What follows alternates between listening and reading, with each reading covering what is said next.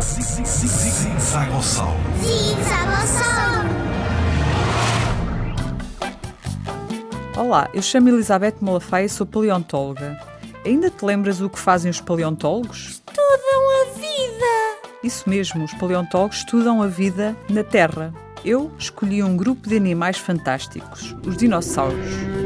Sabias que os dinossauros nasciam de ovos, como as galinhas, as pombas e todas as aves? E sabias que o período de incubação dos dinossauros, ou seja, o tempo que demoravam a chocar os ovos, seria entre 3 e 6 meses? Até há pouco tempo, os cientistas pensavam que o tempo de incubação dos dinossauros fosse semelhante ao das aves, que são na realidade dinossauros vivos. As aves demoram entre 11 a 85 dias a chocar os ovos.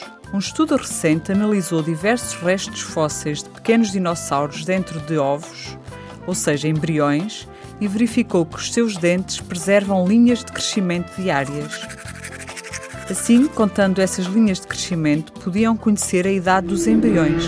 O tempo de incubação foi então calculado, determinando o número de linhas representadas em cada dente. Desta forma, os cientistas descobriram que os dinossauros tinham um tempo de incubação mais semelhante ao dos répteis, como por exemplo os crocodilos, do que ao das aves, contrariamente ao que pensavam inicialmente.